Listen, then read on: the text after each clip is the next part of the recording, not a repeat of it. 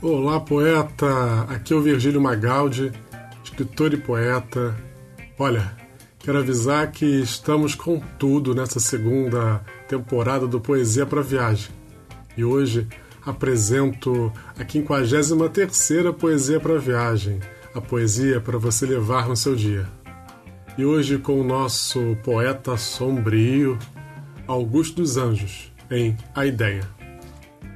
José, você tem ideia de onde vem a ideia? Ah, vem de você mesmo. Tem certeza? Então, pense aí numa maçã. Bem, pronto. Agora a ideia veio de mim. Não, não tô de brincadeira com você não, José.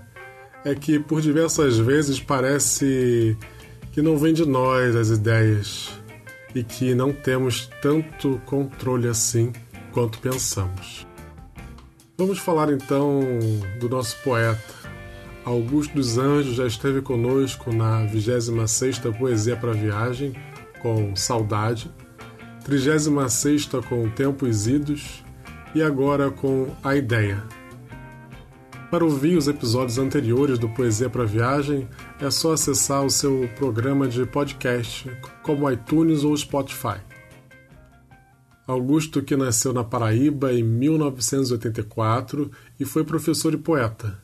Escreveu seus primeiros poemas com sete anos de idade e morreu cedo, aos 30, vítima de pneumonia. Seus poemas foram reunidos no livro Eu e depois relançados com Eu e outras poesias. Augusto escreve de forma crítica à sociedade de sua época e muitos dos seus conceitos eram à frente do seu tempo, versando sobre filosofia, religião, política, morte e sentimentos de solidão e nostalgia. O poema A Ideia está no livro Eu, de 1912. Embora possam ter várias explicações nessa poesia, Augusto nos leva a um passeio de onde nasce a ideia até o processo de traduzi-las, colocando assim para fora. Sua poesia para viagem está pronta. Vamos ouvi-la?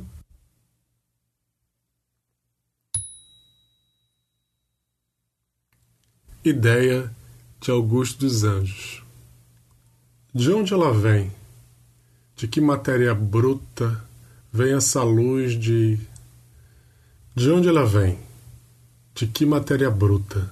Vem essa luz que sobre as nebulosas, cai de cógnitas criptas misteriosas, como as estalactites de uma gruta. Vem da psicogenética e alta luta, do feixe de moléculas nervosas, que, em desintegrações maravilhosas, delibera e depois quer e executa vem do encéfalo, absconso que a constringe. Chega em seguida às cordas da laringe. Tísica, tênue, mínima, raquítica. Quebra a força centrípeta que a amarra. Mas, de repente, e quase morta, esbarra no mulambo da língua paralítica.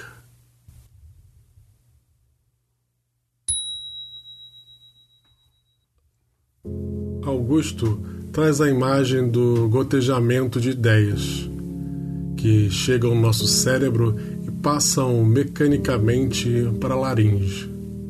Ao tentar sair para o mundo real, a ideia esbarra no mulambo da língua paralítica, onde sentimos muitas vezes que faltam palavras, uma certa dificuldade em expressá-las. José, esse poema faz você lembrar de momentos de timidez, não é verdade? Onde realmente parece que estamos travando uma batalha interna. Falar em público, então, aquele frio na barriga, aquele medo do que vão pensar e a dificuldade de se expressar naturalmente. Ou seja, em 1912, Augusto dos Anjos já nos entendia. A culpa não é a timidez, mas a paralisia da língua mulamba. Será que devemos ir ao médico para ver isso? Obrigado pela sua companhia. Se gostou, compartilha. Nos encontramos amanhã com o nosso best Carlos Drummond de Andrade. grande abraço e que você tenha um excelente dia.